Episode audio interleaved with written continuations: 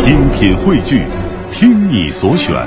中国广播。radio.dot.cn，。各大应用市场均可下载。京城文艺范儿，北京青年的文艺生活手册。各位此刻正在听到的是来自于 FM 幺零六点六中央人民广播电台文艺之声的京城文艺范儿，我是小马。啊，今天这期节目啊，以接下来一小时的这个访谈单元，我们将为大家来介绍话剧《海棠依旧》啊。这部话剧是故宫博物院青年职工们自编自演的一出话剧。那马上我们要请出今天做客我们节目的三位嘉宾啊，一位是这部话剧的编剧啊，也是其中的演员王葛。王葛你好，哎，大家好，嗯，我是故宫王葛。哎，呃，故宫王葛在故宫做什么工作？呃，其实我来故宫都十五年了，嗯最早做过五年的展览，做过七年的出版工作，现在做青年工作。嗯，在团委啊，对对对做团委书记是啊。这个王可戴眼镜儿，哈 哈来，还有一位戴眼镜儿的就是赵凯飞啊，来是女主角是吗？呃，大家好，我是来自故宫的赵凯飞。嗯，呃，我在《海棠依旧》这部话剧中呢，参演男女主人公的呃孩子，嗯，呃小望乡。嗯，男女主人公的孩子。对，嗯，呃，凯飞，你在故宫博物院做什么？因为你们都是故宫博物院的职工嘛，是吧？嗯，我来故宫已经五年了，我嗯目前从事的工作是院士档案的管理工作。嗯，院士档案的管理，哎还有一位就是这个江龙斌。啊，大家下午好。嗯，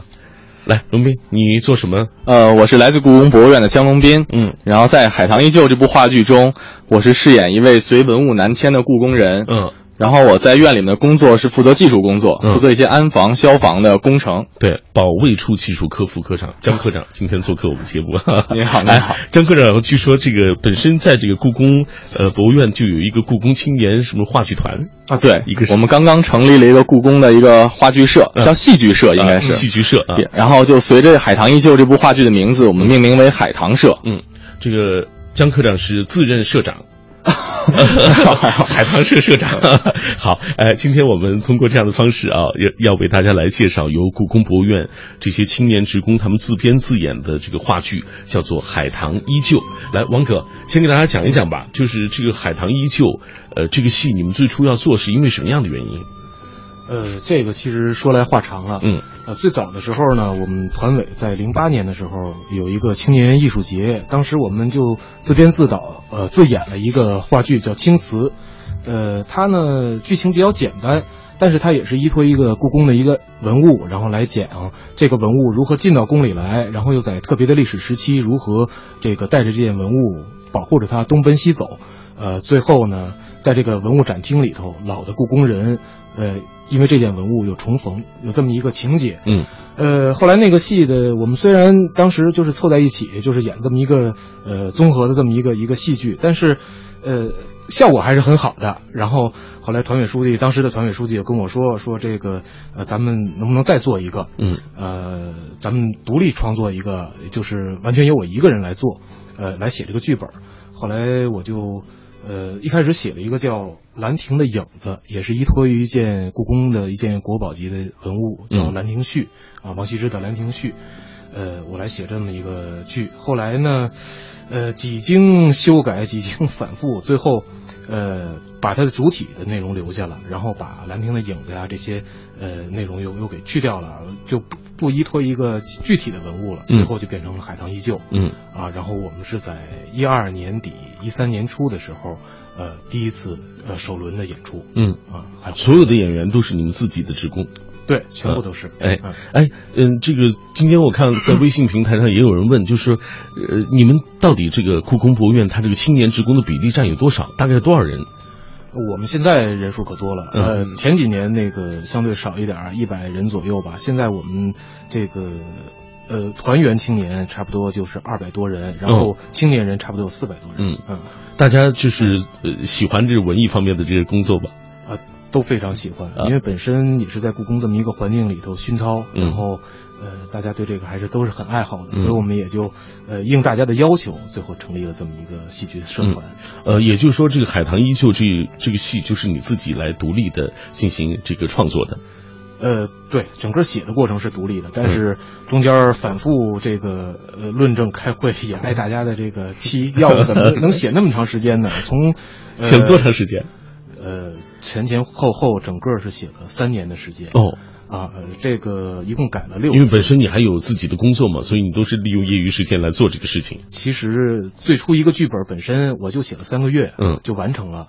但是呢，这个大家一开会，然后哎呀，给给我骂的就没有信心了，比较灰心，然后这就冷下来，然后先沉淀一段，等自己把伤给疗好了之后，然后觉得这个事儿还要继续做下去，然后又反复又改，嗯，然后每一次都是经过这样一个沉积，最后，呃，整整是用了三年的时间才把它改完。应该说很不容易啊，就是尤其业余来做这样一个剧本，呃，他本身工作又比较忙啊，而且大家也是都比较忙，都有手头的工作，所以能够完成，并且坐在一起开会讨论，然后一轮一轮的能够出最后这样一个本子，并且能够排演成功啊，完成这样一部话剧，其实是一个挺漫长的过程。凯飞，你是从什么时候开始加盟这个戏的？呃，我照说应该算是老海棠了，嗯因为我是从我们一二年开始参排排第一部剧的时候，我就已经参演了。嗯，呃，我参演这个剧，其实要从我最开始入院就开始了，因为我刚来院的时候，我是负责院史档的管理。嗯我们当时五年前刚好做了一个南迁史料的展览。嗯，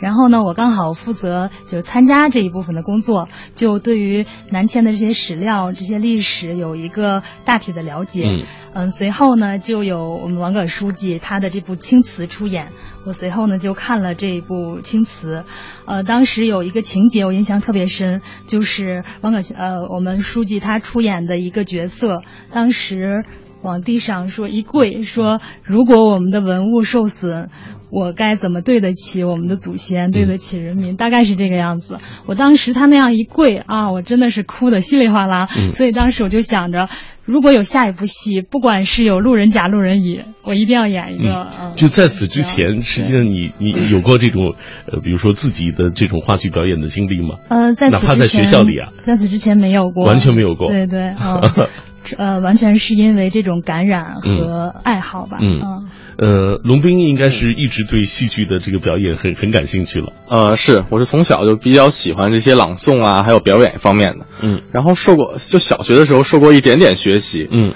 然后那会儿是跟跟那个原来《红楼梦》里演贾赦的那位老演员、嗯李杰老师，跟他学习了一段时间表演嗯和朗诵。嗯，然后所以这次有这个机会，当时还有海选的机会的时候，我就一下就决决定要去了。哎，讲一讲这个海选的情况，王哥。呃，其实是那还得你们来说，因为海选我当时没参加，但是最后导演还是给我安排了一个角色，还挺重要的。来你们海选。呃，当时当时就通知我们去海选嘛，嗯。然后我也不知道有什么人，也不知道需要干什么，就让我们准备一个人准备大概五分钟的节目吧，嗯，然后或者有准备不出来节目的，他会给你当时的也是老师的剧本嘛，嗯。然后有一段剧本的朗读，然后当时我们就，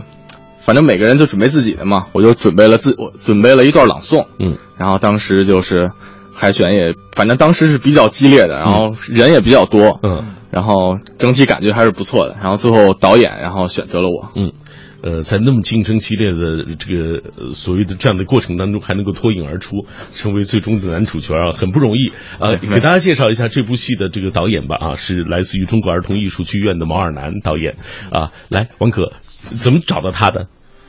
呃，而艺离我们故宫特别近，嗯就在我们东门外的不远是。而且呢，毛尔南导演呢，他也做团委工作，我记对，得他是儿童艺术剧院的团委书记啊，他对我们这工作特别支持，也特别热心。嗯然后在整个过程中，呃，真是不计辛劳，加班加点儿。而且我们团委的活动嘛，你想也没有什么报酬可言，呃，而且在这个过程中，他对故宫产生了感情。嗯后来演完这个戏之后，他加入了我们故宫的志愿者，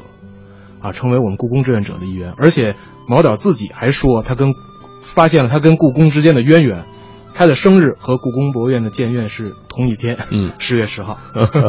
哎，咱们继续给大家聊一聊，就是你们在这个所谓创作剧本的过程当中，因为这个戏本身，你刚才也介绍了，它是以一九三三年到一九四九年间，这个呃故宫博物院古物的这个南迁，包括西迁，呃，还有迁台过程当中所发生的种种的一些故事啊串联起的啊，这个是是不是就需要，比如说，就像刚刚凯飞所说到的，你得准备呃搜集大量的资料，可能还得去采访一些相关的一些当事人。是是是，这个也是我之所以这个剧本改了三年的一个重要的一个原因。我觉得这三年除了我自己刚才说的这个自己疗伤以外啊，嗯呃，确实也没闲着。然后因为整个这个过程中，一直觉得这个事儿就悬在我心里，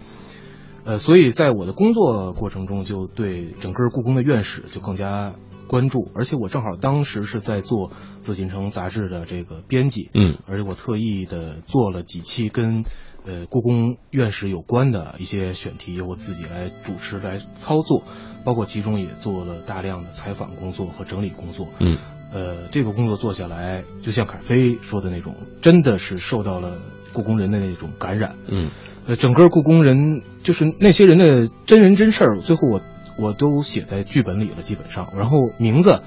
除了只有其中一个人在台词上涉及到真名以外，其他的所有的人全部都是我重新改的一个名字。嗯，因为我觉得哪一个人他的身上都不足以代表所有的。这个这个故宫人，我要把它做一个综合。嗯嗯，然后，呃，这里边真的是感人的故事非常多，非常多。嗯，刚才你一旦一再的说，就是你在不断疗伤的过程当中，终于完成了剧本啊！我想知道大家伙儿怎么伤你了？比如说，大家肯定会提提意见嘛，是是是啊。比如说提的意见都集中在哪些方面？呃，可能好多意见，比如说就提在。呃，像这个剧情的设置可能不够那么跌宕起伏啊，或者说有的人提这里边没有很多反面的这种角色呀，这个呃戏剧的碰撞啊什么不够不够。也就是说，你们自己做戏，你们还要求这个戏还要有戏剧的张力，它好看，有跌宕起伏啊。是是是，呃，不过我是不专业的，这些剧评人也是不专业的。后来我们导演还给了我挺大的鼓励和支持，后来他包括他也一再解释。呃，所谓一个正面角色和一个反面角色，可能就是看，呃，他是否在推动主人公完成他的心愿，还是在阻止主主人公，不见得就说非得是是一个恶人或者是什么。我这个戏里头可能真的是没有写出哪一个人是很很恶的这样的。呃，毛导的一个朋友看完戏之后，给这个戏评价特别简单，说，呃，他没想到这个戏怎么那么纯粹，嗯，单纯，啊。后来，呃，大概我的理解吧，就是可能我没有太多的这个戏剧写作的这种技术手法，我不太会用，嗯，呃，但是我就大胆的写，是因为我觉得。呃，故宫人这些真人真事儿已经足以感动很多人。嗯，就是虽然你强调了你可能没有那么多的这个戏剧写作的一些技巧的手法啊，但是实际上也正因为如此，可能这种单纯也最能够打动你们自己，因为它就呈现的就是故宫人这么多年啊对于这个国宝啊这些文物的这种热爱啊，以及在这样的过程当中发生的一些种种的一些故事。那凯飞，你在第一轮演出的时候就参加了啊，第一次上舞台，还记得吗？紧张吗？是。的，呃，是很紧张的。其实之前已经有排练很长时间，我相信对对对，之前有排练很长时间，但是依然是特别的紧张，因为我这个角色呢比较特殊，我是演男女主人公的孩子，其实我的台词是很少的，但是呢，我是一个类似于线索型的人物，我是从每一部戏里面都有参演的，嗯，所以我主要是要要有这个动作和表情，以及去关注我们其他的演员的这样子的这个要要有这样子的关注度，嗯，然后我才能去接得。上，所以对我来说是个挑战。嗯，这部话剧它是分为几幕吗？呃，有有三幕，有三幕啊。对，呃，分别的那个内容是什么？嗯，那我就简单的介绍一下这个大概的故事吧。嗯，其实呢，我们有两条主要的线索，一条线索呢是一个现代的一个一个故事，一条线索是呃回忆，是回忆过去。那么这个故事大概是这么切入的，就是先从一个快递员。呃，背着一个家具给一个九十岁的老故宫人，就叫顾子辰，就是呃龙斌饰演的这个男主角，给他送这个家具开始。那么其实这个家具他是送送错了，那么这个老人就拒收啊，然后呢，呃，就讲送东西啊，就给人这个押送东西这种要负责任，嗯，然后他就想起了他自己的年轻时代的这种，就开始我们就进入一种回忆了，嗯，那么这个回忆呢，实际上主要有三段内容，我选了三个历史特殊的历史节点。呃，第一个内容呢，就是一九三三年的时候，那个时候我大概选的是一个，呃，除夕之夜。嗯，当时呢是男主人公是新婚，然后呢两边的家属家庭坐在一起，然后一块吃一个团圆饭。那么在这个吃团圆饭的时候，呃，故宫文物要南迁的命令下来了。嗯，而这个南迁的执行的第一批的执行人就是这个男主人公。那么就是我当时饰演的是男主人公的老师，嗯我来到家里送这个信。嗯那么最后就是在家里有一场关于呃文物南是否应该南迁的一场争论，嗯以及呃男主人公内心的这种挣扎。嗯那么这是一场叫北平的这么一场戏。然后第二幕呢，我们就进入到四川。这个四川呢，又是一个历史节点，它大概是故宫文物西迁的这么一个过程中，呃。这也是一个除夕之夜，然后呢，主人公漂泊在外，他和他的一些同事们一起，呃，来做一个团聚。而这个时候，他的妻子啊，当时就是他在他离家之前就已经怀有身孕了，然后嗯。后来把孩子生下来，然后带着孩子来投奔他，千里迢迢从敌占区的北平逃到了四川，嗯。呃，然后两个人相见，但是相见的过程中，呃，言谈话语之中就是暴露了一个消息，就是他在北平当时的父母已经困顿而死，父母双亡了。嗯这么一个悲惨的一个事件。然后再往下呢，一个节点是在一九四八年底的时候，那个时候呢，呃，也是一个就是呃讲故宫几个同事聚在一起，也是一个比较团圆的这么一个呃场景。然后他们满心欢喜的以为所有的文物聚集到南京之后，我们下一步将要返回我们的家北平了。可是这个时候送来的一个命令。却是文物迁台，他们下一站要去的是台湾基隆港，而不是北平。嗯那么在这样一个历史环境之下，呃，我这个我演的这个老师和呃龙斌这个男主角之间又有一段呃师生之间的关于是否迁台的一段争论。嗯而且呢，最后我们有一种就是在在师徒之情上都有一种决裂。嗯然后，呃，那么最后又收回到这个这个整个就是就是现在的这一部分，因为现在这一部分里呢，呃，男主人公最后是迁台走了，而他的孩子当时留在了南京，后来回了北平。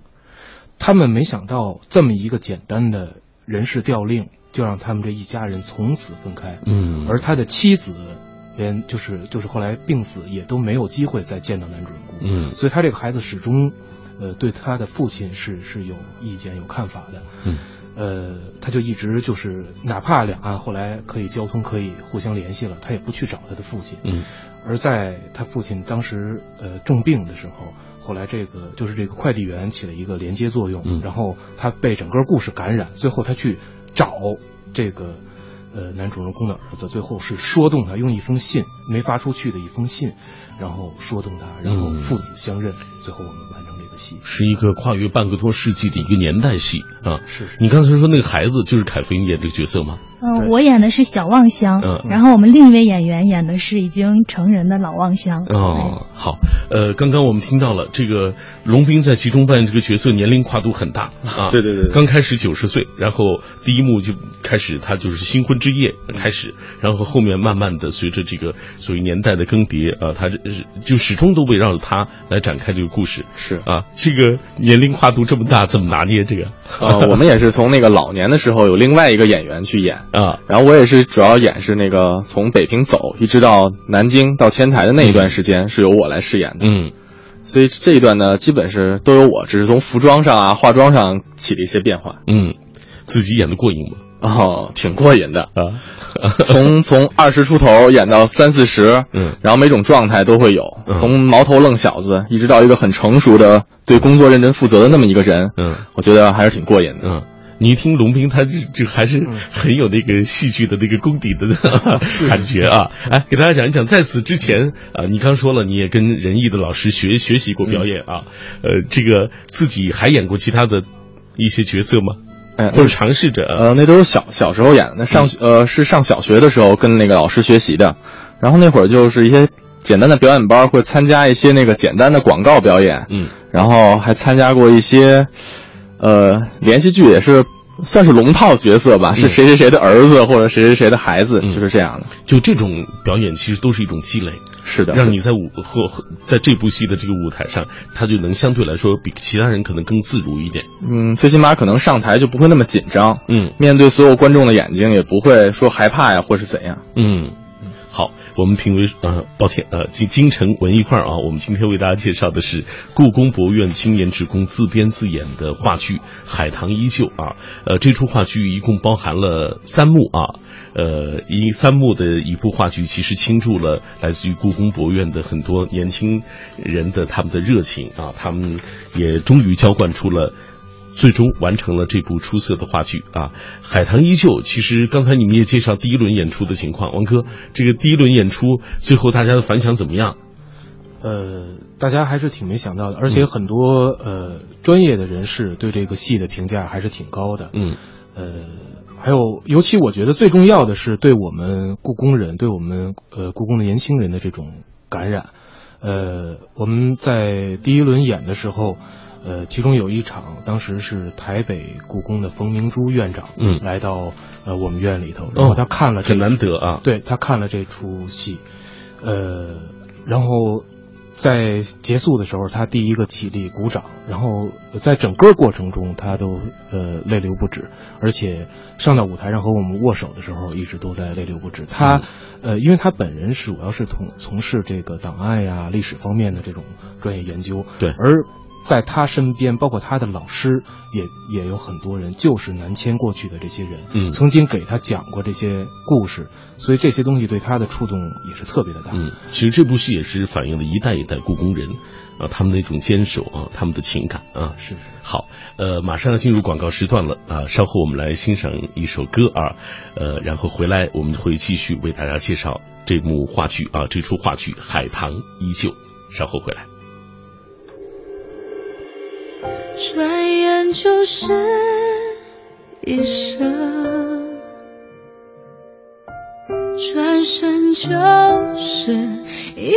世。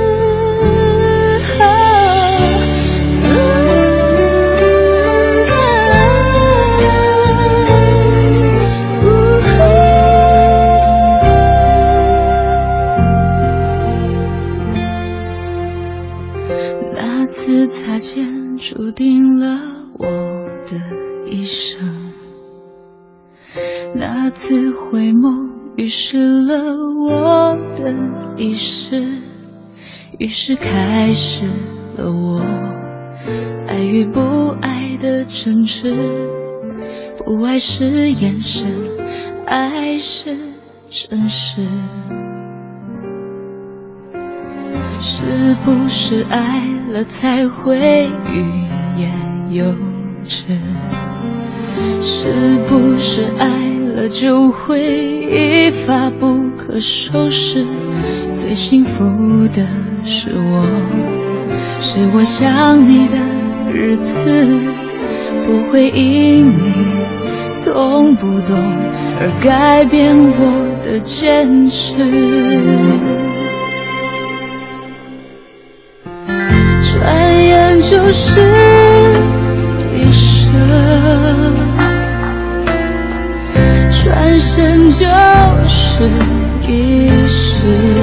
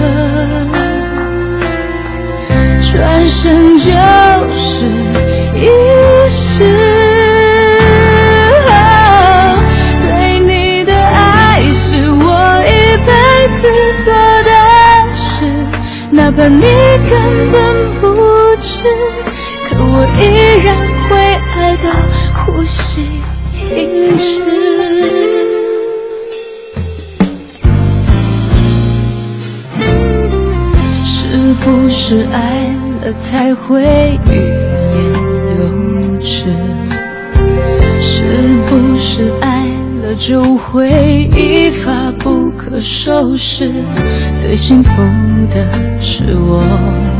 是我想你的日子，不会因你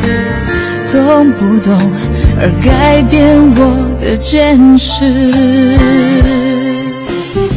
心中有节奏。奏，耳边有远方，真的不需要每个人都懂。那些气味相投的人，自然会明白。生活就该有韵律，有温度，有腔调，有感觉。京城文艺范儿，北京青年的文艺生活手册。文艺生活手册。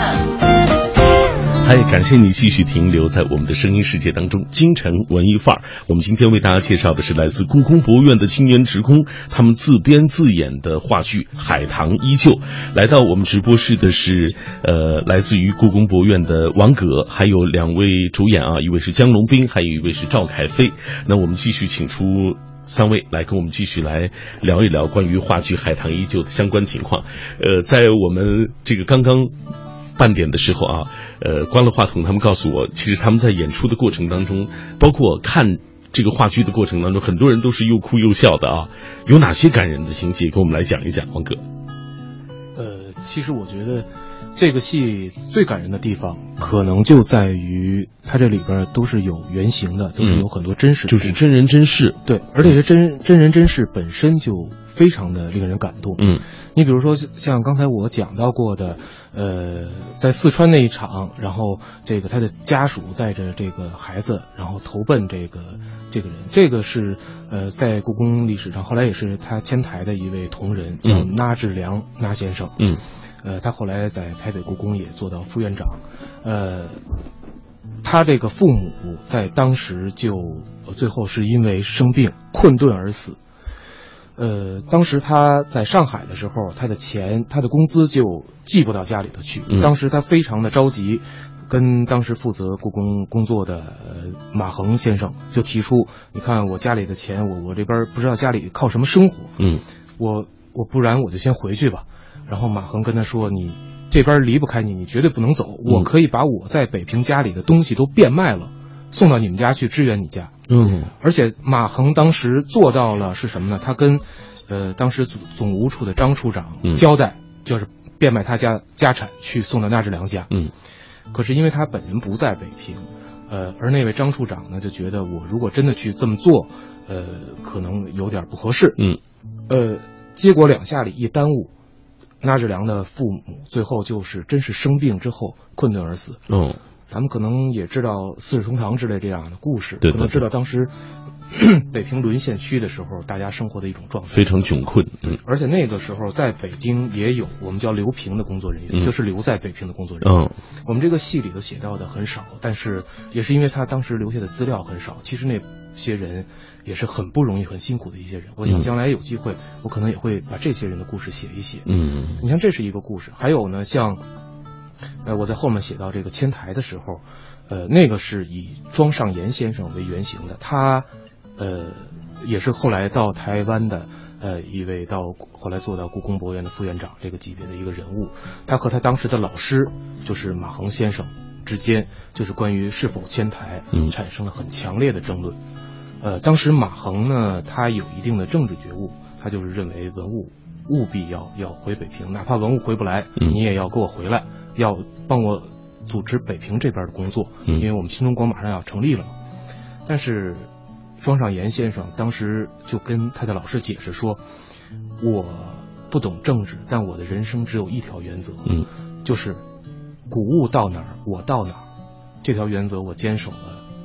半生了，我不可能现在放弃。嗯，所以他一直守在台湾。嗯，所以他最后就就随着文物迁台去了。嗯，呃，还有他这个父子分离的这种故事呢，其实我们故宫有一位呃梁廷伟先生，梁廷伟先生的儿子叫梁况忠先生，呃，他就是梁况忠就是留在南京，最后返回北平的，而梁廷伟就是押运文物去台湾的。这个人事调动就让他们。一家人分别了几十年，嗯，呃，而后来呢，就是梁广忠先生的儿子也在故宫工作，啊，就是前不久也是刚刚退休不久，啊，一直做文物工作。他们家有五代人呢，也在故宫，也是一个特殊的一种家族。这个这是老故宫人了，对，真正的老故宫人。所以我们总觉得有时候故宫人的这种骨子里，他有一种一种血脉，一种亲情。呃，进到这故宫这大家庭之后，呃，我们都互称为故宫人。包括我们有一份院内的一个小报纸，就叫《故宫人报》。嗯，我们把故宫人作为一个对自身的一个标签儿。嗯，其实我觉得作为年轻人，尤其是在故宫博物院这个呃工作的这些青年职工，可能也在这个过程当中，包括你们。更加深了对故宫博物院的这个情感啊，因为一开始进去，可能你还不觉得这个故宫人有多神圣这几个字，但是随着你们更多的了解一些，呃，通过一些史料了解史实啊，就更加就是对于故宫博物院有了更深切的情感。那刚刚我们透过王葛的介绍，我们就能感受到，呃，话剧《海棠依旧》他在创作的过程当中，呃，他自己内心的一些感受，他通过。各种故宫院史书籍刊物啊，了解到相关的情况，也结合了参加过呃古物南迁的这些故宫职工，包括他们后人啊，可能进行了一些这个呃访问啊，获得的一些素材，进行的艺术加工和集合，呃，这是。体现全体故宫人的一个群像啊！刚刚他也特别说到了，只虽然就是其中只有一个人是真实的姓名啊，就是为了就是觉得不足以，每一个人都不足以能够展现真正的属于呃故宫人的这种啊他的真正的这种情怀啊。呃，我知道这个剧中的每一个时间点，包括书信中记载的呃信息啊和写信的时间啊，好像都是经过你们严格的这种推算的啊。是，这个是怎么来啊？呃，就为什么要这么严谨来做这个事情？因为我觉得，呃，这个要对历史负责任。虽然我是在呃搞一个所谓的艺呃戏剧的一个创作，对，但是我认为，既然反映的是故宫博物院一段真实的历史，呃，我一定要尽可能的把其中的一些细节做到呃没有任何的纰漏。嗯啊，而且刚才您提到的有一个 故宫人是有具体名字的。这个人是我在台词中涉及到的，为什么要涉及到他的具体名字？是因为他是我们故宫在整个南迁西迁的过程中牺牲的一位，为了保护国宝牺牲的一位故宫人。哦，所以我这个他的名字我一定要提到。他是，呃，因为当时故宫是分主要是分三个馆，其中有一个叫文献馆，这个他是文献馆的一个工作人员，叫朱学侃。嗯，当时是因为日军要轰炸重庆而。九千多箱谷物要紧急转移，嗯，当时需要通过船来转移，然后这个时间非常紧迫，朱学侃就呃在这个这个夜晚的时候，就是光线很不好的时候，他没办法，他就去看这个船舱，去视察这个是否能够装运这些文物，是否能够运走，结果一不小心就跌落到船舱底下去了，然后。呃，送到仁济医院的时候，这个人就已经不在了。嗯，这是在欧阳道达的一个一一部书里面写到的这个人，而他的家庭情况也是真实的。他家中当时还有老母，而他是家中的独子。我在台词里是这么写的，就是说，我们约定，就是把朱先生埋葬之后，我们约定在抗战胜利之明年一起回来，把这个好消息、胜利的好消息告诉他。可是这个明年。真长啊，嗯，有这么一段情节在里头，嗯，呃，同时我也就是说一说这位欧阳道达先生，就是记录下这件事儿的欧阳道达，嗯，这个人，他呃，后来我们近期出版了一本书，叫《呃故宫文物必扣记》，这个是他当年写的。呃，一个工作的一个记录，一个总结，呃，里边呃真是其实文采飞扬，写的是非常好的。嗯。但是他自己从来没想过这个东西是要作为出版的著作，他只认为这是一个工作的一个记录。嗯。而在解放初期的时候，马恒院长看到这部稿子的时候，也在上面批示，就是说，呃，这是我们内部的一个工作资料，是我们应当做的，似无父子之必要，就没有出版的价值。嗯。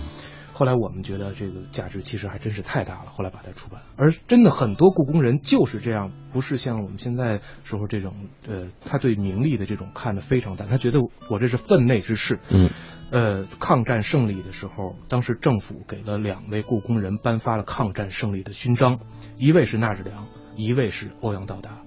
纳志良这个后来通过他的回忆写到了。啊，然后他同时写了欧，同也给了欧阳道达一枚勋章。可是欧阳道达从来没跟家里人说过这件事儿。嗯，他的子女也是在后来看到纳智良的这个记录，才知道原来他的父亲当年也得到过这么一枚重要的勋章。嗯，所以他这些故宫人在当时就认为，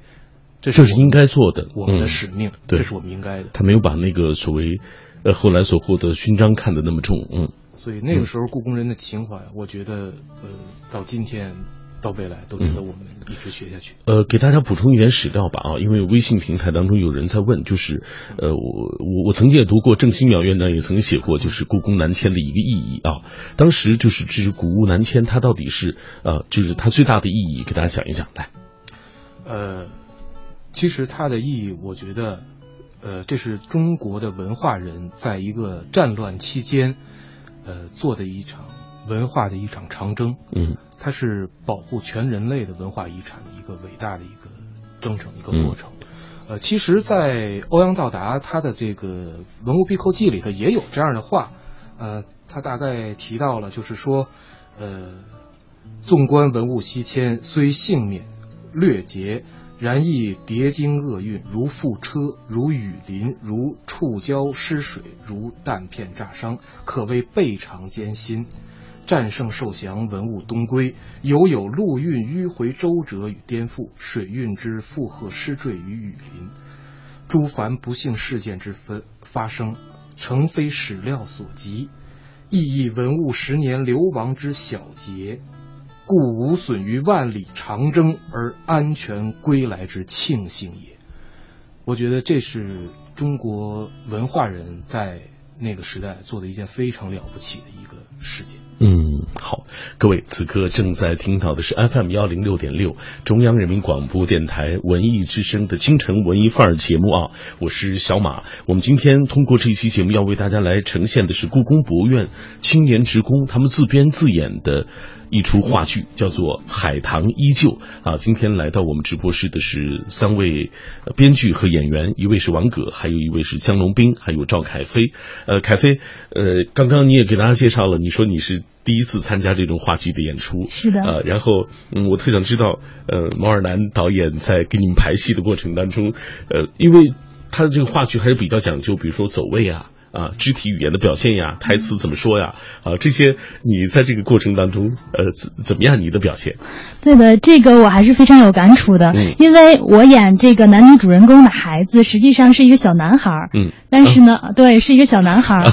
然后呃，毛导他选我，可能是呃因为声音吧，因为现在在我们院里面找同样大的男生，他可能没有这这个样子的声音，因为是一个小的孩子。然后呢，呃，当然我的个子又比较高，然后我要在走位的时候，要和我家的那个佣人嗯和我的妈妈去找我的父亲，然后我要显得很矮，所以呢就要。呃，这种这种剧务上面的编排，嗯呃，走位，然后比如把我站在中间，然后让我穿很薄的鞋子，嗯然后或者是我的呃妈妈和家里的佣人都坐在包袱上，然后我呢坐在地下，嗯这个样子。然后后来有一个特别有意思的事情，就是我们的呃好多领导也有看到我们的戏，见到我的时候就说：“哎，香儿你怎么变高了呀？”我说：“香儿长大了。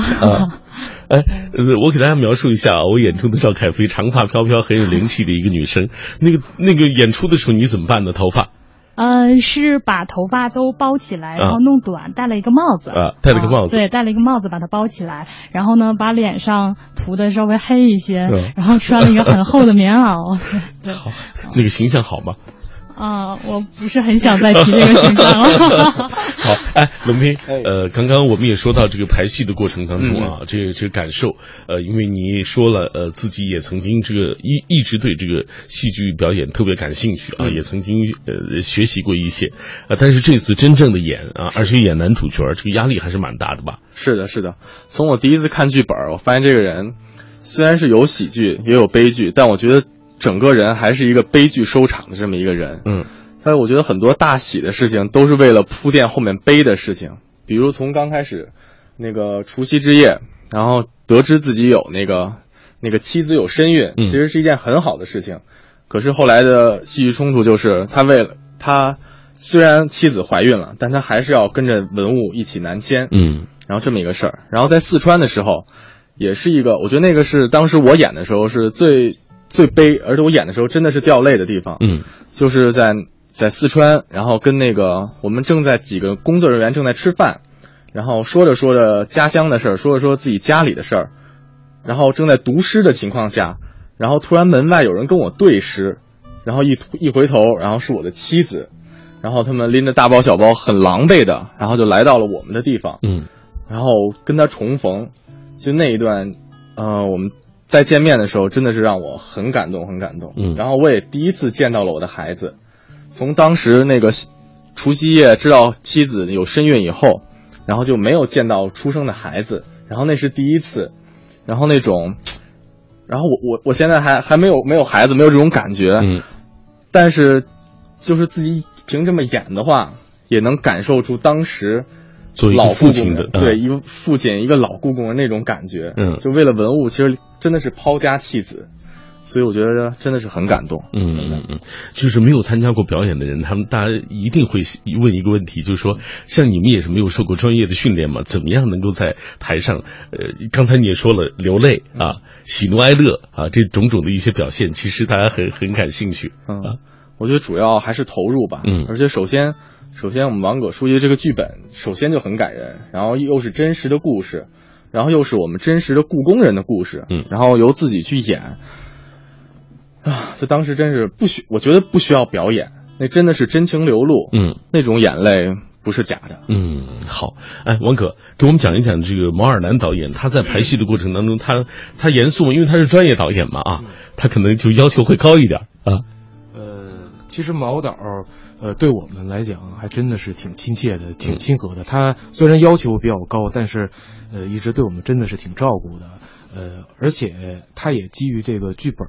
呃，他基于一种现实主义的一种表演风格，然后呃，一直给我们的辅导叫舞台行动，然后说我们不要去渲染那些情绪，不要去谈这个地方你应该呃哭啊，还是应该悲伤啊，还是什么，你就把你的舞台行动表达清楚。然后你这块儿你到底是呃呃有有你有什么事情要做，你把这个表达清楚就自然流畅，自然流畅。嗯然后也就像龙斌最后所说，就刚才所说的那样，嗯在这样的一个过程中，嗯，你是实际上是真的是被剧中的情节、剧中的人物真实的去去去感动的，而不是我们做出来的一种一种表演、一种戏。嗯。呃，这个戏刚才你也大致介绍的过程当中，也我们也知道啊，三年经过了六次大的修改，啊，然后第一次你们就是正式的演出是在是在哪里？呃，就是在故宫，呃，在故宫啊，在故宫里面。然后，呃，其实，呃，这这整个过程，这这一轮演出全部都是在故宫的一嗯个这个，我们就是内部的一个报告厅来进行的。这个舞台也比较小，呃，所有的这些观众也都是你们故宫人，呃，不全是，呃，包括我们还请了有志愿者，然后还有这个武警部队，嗯啊，以及这个包括像呃当时正好在交流的台北故宫呃的访问团，哦，那人数不少呢。呃，前前后后也也是六啊一共六六场六场，六场也也也也上千人了吧？哦啊，有上千人去看你们的表演啊对啊。其实，呃刚刚我们介绍了这么多啊，说排戏排的如何辛苦，然后自己如何感动，要接受这么几千人、大几千人的这种检阅，嗯实际上这个也是要突破心理的这个关啊。凯飞啊，你自己在这个过程当中啊，你刚说了，你第一次尽管排戏排了那么长时间啊，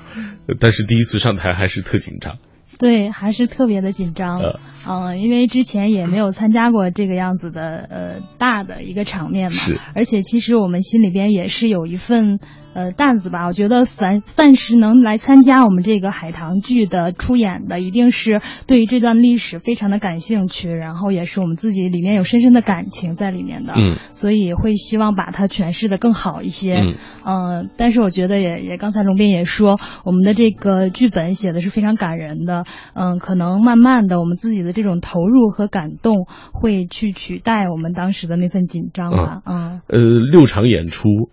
你对。你的表现就是过程当中，比如说有有人可能会就是，尤其是初上舞台的这样的人，他可能每一场，因为他每一场都是现场的表演嘛，每一场的这个情绪啊，或者哪里词儿对不上，有出现这样的情况吗？啊，对的，有会有这个问题，但是我们毛导之前也会提前的告诉我们，就是我们会有这个相互补位的情况。嗯，就是比如说，对，比如说一个人他可能真的有一种情况会有一点点的对不上，然后另一个人就人总会有脑子空白那一刻你想一想，哎，我们会大家紧接着就会接上去了啊因为有情节在那里边，可能就出现过这样的情况吗？很少。呃，也不太多啊，这种舞台事故比较少。对然后，因为我们演的场次也不多嗯，但是我觉得，呃，大家整个在演的过程中，其实也已经接受了一个精神洗礼。嗯我觉得这里头，我我我想给大家讲一个一个小的一个事儿啊，嗯对我觉得对我这个编剧来讲，其实我觉得对我是莫大的肯定，而且对我触动最大的一个一个事儿，就是我在这个戏的最后的结尾。我当时用了一个佛教的故事。这个佛教故事大概是这么一个故事，就是佛祖的儿子叫罗侯罗，他向呃佛呃就是要他的遗产啊，这是佛经里的记载的一个故事，向佛要遗产，然后佛呢呃就是起身先离开了，然后他追在后面要，这是个时候佛转身对他的弟子说：“你帮我把他剃度了。”嗯。就这么一个故事，这个故事其实从剧本出来一直到排演的整个过程中，一直在有各种的质疑，嗯，就认为这个太奇怪了，你没事儿讲故宫人的事儿，你安一段佛教故事，嗯，对。但是毛导很支持我，然后我们的演员其实也有很多人在质疑，然后对我感触最深的就是在呃，就是我们第一次演出的那个前一天，凯飞突然找到我，他说他在梦里头好像。明白这个故事是什么意思了，然后他给我讲一遍他的理解。我说对，就是这个意思。嗯，然后他我觉得对我特别感动。还有另外有一个演员，他也是特别，就说那什么就，有点有点轴啊。一个这个演员，他对他特别坚持自己的看法，他就认为这个太奇怪了，他觉得应该去掉。对。然后，但是后来在首演那天之后的，我看到他微博上贴了一条，他说。当时我们正好在背景板后面，然后准备推那个背景板。嗯，呃，所有的演员都躲在背景板后面准备推。而这是已经演出接近尾声，正好这个时候台上在讲这段佛教故事。嗯，然后他说，他突然如醍醐灌顶般的彻悟了。嗯，然后说别的人是泪洒舞台前，而我是泪洒背景板后。嗯，呃，就是他们的这种觉悟，就是让我作为一个编剧，我写这个东西的人，我觉得我特别。受感动，就他们觉得我他们理解了你所写的那个内容啊。对，故宫人的这种精神的传承，你走上同样的一条路去传承这种精神，嗯，这这个也真是我想表达的。你看，我发现就是我们都是大家都是在这个过程当中都是需要被鼓励的，就是可能凯飞或者那你的另外一同一个同事，他很不经意的一个话，就是他的那个顿悟，实际上对你来说也是一个特别大的一个鼓舞。啊，让你自己也觉得自己挺有价值的。来，我们最后要请龙斌给大家讲讲这个，呃，你自己在排戏的过程当中啊，或者演出的过程当中，呃，比较难忘的事情。啊，我觉得比较难忘的是，其实现在想想也比较尴尬。是当时就是跟几个人，只要一对视，或者老师只要一对视就会笑场。嗯，这个当时给我们带来了很多很多的困惑。哎，你这老戏剧人了，你不该出现这问题啊。可是平时啊，我们我们台下就跟王葛王葛书记一样，我们台下是很好接触的一个人。可是，一上台我们就要演一个非常严，两个人都非常严肃的对话，而且又是那么严肃的主题。是的，是的。所以，只要我们当时一对视，就会想笑。然后，当时导演就很担心，很担心，说要上台就会养成习惯的。所以我们当时其实排到最后的时候还会有感觉。所以有一段时间，我跟他排戏的时候，我都我们两个都不敢正视。然后这是当时比较有，我觉得当时比较有意思的事。嗯，然后而且到最后，当时我觉得其实六场对我们来说，那个身体还是很大的一种那个刺激的。哦，很多人的身体最后都扛不住，都是带病上去的。尤其我们对嗓子可能的呵护没有真正演员那么精心。嗯，所以当时身体的时候也是。对我们一大考验。嗯，但是不管怎么说，你们通过这么艰苦的努力啊，然后通过自己的这种热情，终于把你们自己的这部戏推上了舞台，而且获得了这么多的成功啊！接下来还会继继续有演出，是不是？对，今年是故宫博物院建院九十周年，在今年的十呃，它正正日子应该是十月十日，我们会在这个前后这个时间内，我们进行《海棠依旧》的再度的复排演出。嗯。呃，希望我们大家啊，就是去故宫博物院啊，尤其是这些去呃这些呃故宫博物院参观的朋友，能够有机会能够看到你们演出的这部话剧《海棠依旧》。